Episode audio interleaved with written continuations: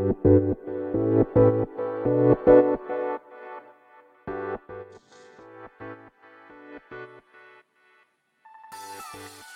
い、始まりました。本を読んでは独り言ラジオ。私、変な髪型をしたポンコツ薬剤師こと町田和俊でございます。はい、というわけでですね、今日も読んだんだか読んでいないんだか、積んだんだか積んでいないんだか、といった本たちの中からですね、一冊紹介して、ゆるーりと語っていきたいと思います。はい。ではですね、あの、本日紹介する本はですね、ネガティブケイパビリティ、答えの出ない事態に耐える力という本でございます。こちらの本はですね、えー、朝日新聞出版社からですね、2017年4月25日第一釣り発行となっております。そして2020年7月30日、第12釣りですかね、発行でございます。著者は、母木木法生さん。え、1947年、福岡県生まれ、作家、精神科医でございます。はい。こちらの本ですね。はい。を今回紹介していくんですけれども、まあ、いつもの通りですね。えー、三部構成ですね。この本と出会ったきっかけ、そして、えー、目次の文言ですね。あとは、まあ、帯の文言なんですけど、これ帯ない、帯ないから、まあ、カバーですかね。まあ、そういった文言から本の紹介をして、え最後、まあ、感想というか、独り言ですね。はい。えそういった3部構成でいきたいと思います。はい。こちらの本ですけども、まず、えこの本を手に取ったきっかけというのはですね、え私がいつも聞いている、 Voicy の荒木博行のブックカフェにてですね、紹介されていたことがきっかけでございます。はい。で、これ、いつ買いましたかね？多分もう読んだのは去年とかだと思うんですけれども、最、初めてですね、読んだのは。そして一度全部読んだんですけど、一通りですね。一通りっていうのは、一応、あの、はじめに、最初のページから最後のページまで、えー、インクの シミをですね、追いかけただけという感じでございますけれども、まあ一応ネガティブケイパビリティって何ですかってもし言われたらですね、一応答えられるぐらいには、なんとなくですけどね。っていうのは覚えてますけど、じゃあどんな話だったかって全部覚えてるわけではないですね。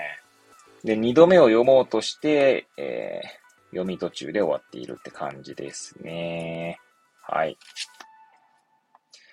で、まあ、あの、最近ですとですね、ネガティブケイパビリティという言葉が、えー、書籍のですね、まあ、タイトルとかについてしている、まあ、そんな本がですね、増えてきた印象があります。なので、ネガティブケイパビリティという言葉自体がですね、まあ、なんつうんでしょうね、市民権を得たというのか、まあ、そんなことをですね、それこそ Voicy の荒木博行のブックカフェでもですね、まあ、語られていたんじゃないかなと思います。はい。ではですね、えー、あ、そうですね。あとはまあ、こちら、私あの、いつもあの、薬剤師オンエアというですね、まあなんていうんでしょう、YouTube ライブだったり、Facebook のですね、ライブ機能を使ってですね、な、ああの、お話しさせていただいてるんですけど、まあ、ここ、半年以上はちょっと配信自体されていないんですけども、まあまあ、あれですね、薬剤師オンエアって検索するとですね、私の名前かな？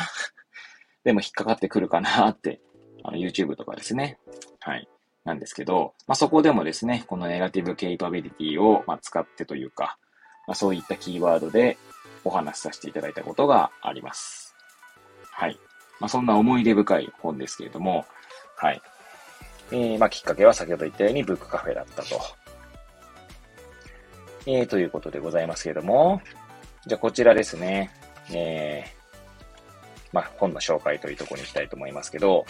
帯はですね、多分これな、帯はなかったっけがなかった時。帯なかったのか、帯だけ捨ててしまったかもしれません。はい。では、まあ、カバーのですね、背表紙側ですね。背表紙側のカバーに、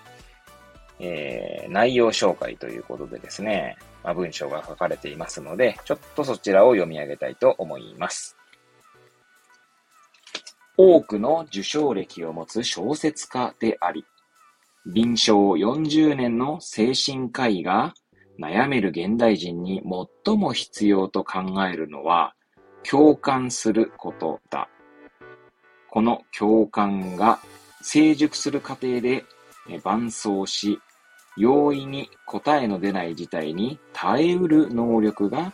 ネガティブケイパビリティである。古くは詩人のキーツがシェイクスピアに備わっていると発見した負の力は第二次世界大戦に従軍した精神科医ビヨンにより再発見され、著者の臨床の現場で腑に落ちる治療を支えている。昨今は教育、医療、介護の現場でも注目されている。セラピー犬の心くんのわかる仕組みからマニュアルになれた脳の限界。現代教育で重視されるポジティブケイパビリティの偏り。希望する脳とプラセボ効果との関係。せっかちな見せかけの解決ではなく、共感の土台にある負の力が開く発展的な深い理解へ。はい。そんな文言が内容紹介に書かれております。はい。ではですね、目次を紹介していこうかと思いますけども、こちらの文章はですね、最後参考資料が始まるのが244ページからですね、えー、そして254ページ、はい、となってますので、まあ、250ページ前後の本だというところでございますが、こちらがですね、まあ、全10章ですね、で構成されております。え、はじめにと終わりに合わせると、まあ、12章というところなんでしょうかね。はいでは、それぞれですね、えー、目次の、てかタイトルですね、各章のタイトルを紹介していきたいと思います。では、はじめに、ネガティブケイパビリティとの出会い。第1章、キーツのネガティブケイパビリティへの旅。第2章、精神科医ビヨンの再発見。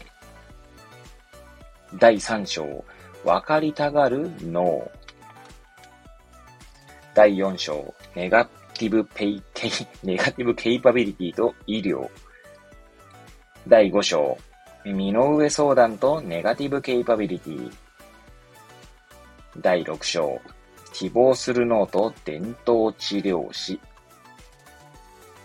第7章、創造行為とネガティブケイパビリティ。第8章、シェイクスピアと紫式部。第9章、教育とネガティブケイパビリティ。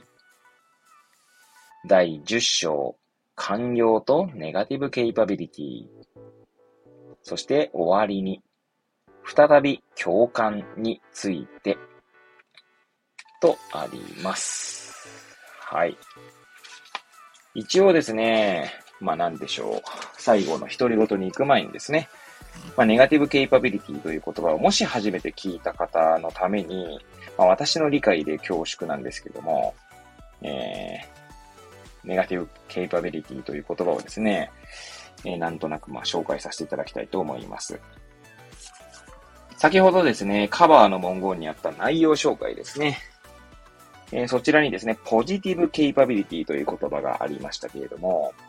まあ、ポジティブケイパビリティとネガティブケイパビリティは、まあ、要は反対語みたいな関係にあるわけですね。で、まあ、ポジティブケイパビリティはですね、まあ、私の理解ではですね、まあ、俗に言う問題解決能力みたいな感じでございますね。まあ、答えを導き出す力みたいな、まあ、論理的思考でみたいな、そんな感じのが、まあ、ポジティブケイパビリティと言えるんじゃないかなと、まあ、私は認識しております。対してですね、ネガティブケイパビリティは、まあ、この本のですね、サブタイトルですね、副題にもあるんですけど、答えの出ない事態に耐える力ですね。えー、まあ、答えが出ない、まあ、事態っていうことですけど、どうですか皆さん？日頃、まあ、仕事、まあ、家庭、えー、まあ、それぞれいろんな場所でですね、皆さん、えー、行動してらっしゃいますけれども、と思いますけれども、答えが出ないなーっていう、まあ、局面がないでしょうか。まあ、私はですね、まあ、今、ふたっと振り返ってみてもですね、まあ、答え出ねえなと思うことが、まあ、多々ありますね。で、そういう時にですね、まあ、どうしてもですね、えー、人は、こう、分かりたがるというか、答えを導き出したくなる。まあ、そんな生き物なんじゃないかってカップの本では語られていたと記憶しておりますね。まあ、それがですね、確か第3章でしたかね。えー、分かりたがる脳という、えー、章がありますけれども、まあ、みんな脳みそはですね、まあ、分かりたがるんですね。なぜ分かりたがるのかというとですね、まあ、要は答えが出た方がスッキリするからですね。はい。で、まあ、その答えが、ま、正しいか正しくないかとかよりも、その答えというものがあった方が、つまり答えの出ない事態っていうのはですね、なんだかモヤモヤするというか、なんだかスッキリしないっていう状態なわけですね。まあ、あるいはですね、その答えの出ないような事態を、まあ、どうやったら理解できるのかというところで考えますと、まあ、おそらくですよ。これも私の、えー、独断と偏見も入っておりますが、おそらく脳みそっていうのはですね、まあ、余計なエネルギーを使ってしまうんだと思いますね。まあ、例えば、答え、例えばとか答えが出ないことがですね、まあ、不安になってしまうと、不安というところはですね、そういったネガティブな、ネガティブというか、うんと負の感情というのはですね、まあ、えー、余計なエネルギーを使うって先ほど言いましたけど、確かですね、これどこに書かれてたんだっけな。それから書かれたんじゃなくて、為末さんかな為末さんがどっか放送でしたと思うんですけど、えー、脳みそがはですね、えー、その脳みそという臓器の重さは、確か人間の重さの10%前後、むしろ10%にも満たないんですが、酸素の消費量は確か20%ぐらい使ってんじゃなかったかな。他の臓器と比べてですね。で、そんな脳はですね、普段でもそれぐらい使っているのに、まあ、不安だったりとかですね、考えたりすると、よりこう、酸素を使うんですね。っていう話を確か語っていたと思います。そして、そ、そして、その出典っていうのはちょっと私、そこまで、え、その情報の出所ですね。まだちょっと追っかけていないので、まあ、それが正しいかどうかっていうのはちょっとわかんないんですけど、まあ、なんとなくですね、不安だったりとかするとですね、なんかこう、うん、まあ、疲れるとまではないですけど、なんか、メンタル的にはね、こう、疲労感というか、まあ、そんな感覚ですね。感覚的なところでいいと思うんですけど、なると思うんですね。まあ、そんな感じでですね、まあ、何が言いたいかという、ネガティブケイパビリティっていうのはなかなかこう、持ちにくいと。なぜなら、まあ、人間みんな、こう、スッキリしたいからですね。はい。というところがあるとでも、この本で言っているのは、まあ、俗に言うブーカの時代ですね。まあ、変化の激しい時代にはですね、まあ、答えなんか出ないと。なので、ポジティブケイパビリティよりも、よりもというか、もちろんポジティブケイパビリティも大切なんですけれども、まあ、ネガティブケイパビリティも大切だよねって言ってるのがこの本なんじゃないかなと、まあ、私は認識しております。まあ、そんな本だと。いうところでですね、まあ、最後、独り言なんですけれども、ちょうどこの配信で収録をしている本日ですね、まあ、ある患者さんが、うん、そうですね、朝一で私、出勤してからですね、最初のか、最初にお話しした患者さんだったんですけど、まあ、その患者さんはですね、まあ、うちの隣にある、まあ、病院でですね、うん、確か血圧の薬だったかな。とかを、まあ、服用しているんですけども、二、二種類ぐらいだったと思いますね、隣の病院ではね。でも、薬手帳を見るとですね、まあ、市内の心療内科ですね、にかかってらっしゃると。まあ、そこでですね、まあ、抗うつ薬だったり、まあ、眠りの薬だったり、まあ、飲んでらっしゃるんですね。で、今のところ落ち着いてらっしゃるんですけど、話を聞いていくとですね、まあ、こんなことをおっしゃったんですね、そんな患者さんが。私は、ついついこう、何かわからないことがあると、えー、ついついネットでこう検索してしまうんですよ、つって。でそうするとですね、またそれを見てですね、不安になったりするんですよ。といったことをおっしゃっていましたね。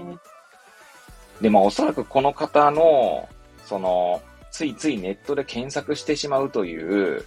まあその言葉がですね、まあある種ポジティブケイパビリティというか、まあ、逆かな、ポジティブケイパビリティもかというよりは、まあ、ネガティブケイパビリティに欠ける状態と言えるんじゃないかなと思って、で、改めてですね、この本を引っ張り出して、今回配信してみようと思ったわけですね。いやー、なんか、まあ、その方はですね、考えることをしないようにというふうに、まあ、自分に言い聞かせているんですようなんですけど、でも結局考えるのをやめるという風に考えてしまうと言ってましたね。なかなかに興味深い、えー、お言葉でしたけれども、これこそまさにですね、まあなんだろう、先ほど言ったように、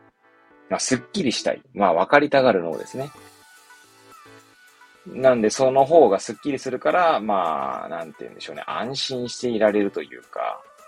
まあ、不安にならずにいられるというところがあるんですが、結局ですね、答えを求めてですね、情報を検索すると、まあ、その情報とのですね、なんでしょう、相互作用とでも言いましょうか。また不安になると。またわからないことが出てきて不安になってしまうみたいな。まあ、そういった、まあ、ある種負のサイクルでですね、うん、気持ちの、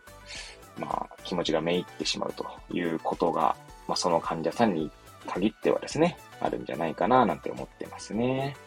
はい。まあそういった方にですね、ネガティブケイパビリティっていうのがあるんですよと言ったところでですね、なかなか難しいなと思っておりますし、まあその病院の方ではですね、まあ、薬物治療以外の、なんか治療、カウンセリングとかですね、やってるかというとやってなさそうな感じなので、まあ、本来は、まあ、本来はと言わ言わないですね。それはちょっと語弊がありますかね。まあ、なんか、薬物療法以外のですね、何か、それこそ認知行動療法とかですね、まあ、そういったものをした方がいいんじゃないかな、なんて思うんですが、まあ、どう言ってこう、声かけというかですね、働きかけをしていいかっていうのに悩むと。まあ、何せですね、私自身も、まあ、認知行動療法できているかっていうとそうでもないですし、まあ、こういうのがありますよぐらいしかね、えー、お話しすることができないんですね。そしてですね、人から言われてできるぐらいだったら、まあ、苦労しないんだろうなとも思うわけです。まあ、そう考えるとですね、何かこう、うーん、その人のきっかけになるようなですね、働き方働きかけができればとも思いながらも、きっと自分、その方が自分自身でですね、まあ、気づいたりとかしない限りは難しいのかなとも思ったりしますね。はい。ということでですね、まあ、そんな独り言を語らせていただいて、まあ、今日の配信を終えたいかなと思っておりますけれども、はい。まあ皆さんですね、ネガティブケイパビリティという言葉、まあ知ってるよって方もいらっしゃるかもしれませんし、